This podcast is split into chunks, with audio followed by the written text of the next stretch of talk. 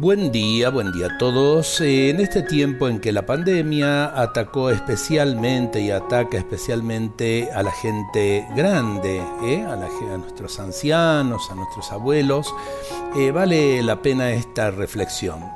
Mucha gente tal vez se pueda estar preguntando, ¿y cuando yo llegue a la vejez, no seré incómodo para los demás? ¿Habrá alguien que cuide de mí?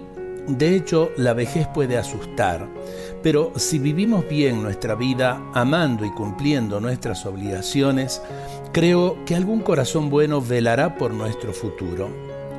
No debemos olvidar que lo más importante es mantener siempre un espíritu joven, porque aunque tengamos un cuerpo cansado y desgastado por la vida, sacaremos el vigor de la juventud de dentro de nosotros.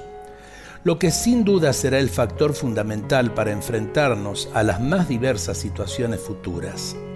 La edad no debe ser impedimento para tener siempre iniciativas, no debe ser motivo para perder el sentido de la vida, no debe detenernos eh, para hacer el bien, aunque sea regalando alguna sonrisa que de ella todos necesitamos constantemente y nadie nos puede impedir brindarla. No nos dejemos vencer por los años, lo tenemos que superar con un espíritu jovial eh, se puede ser a lo mejor anciano por los años que se tengan, pero en el corazón se puede ser siempre joven. Dios nos bendiga a todos en este día.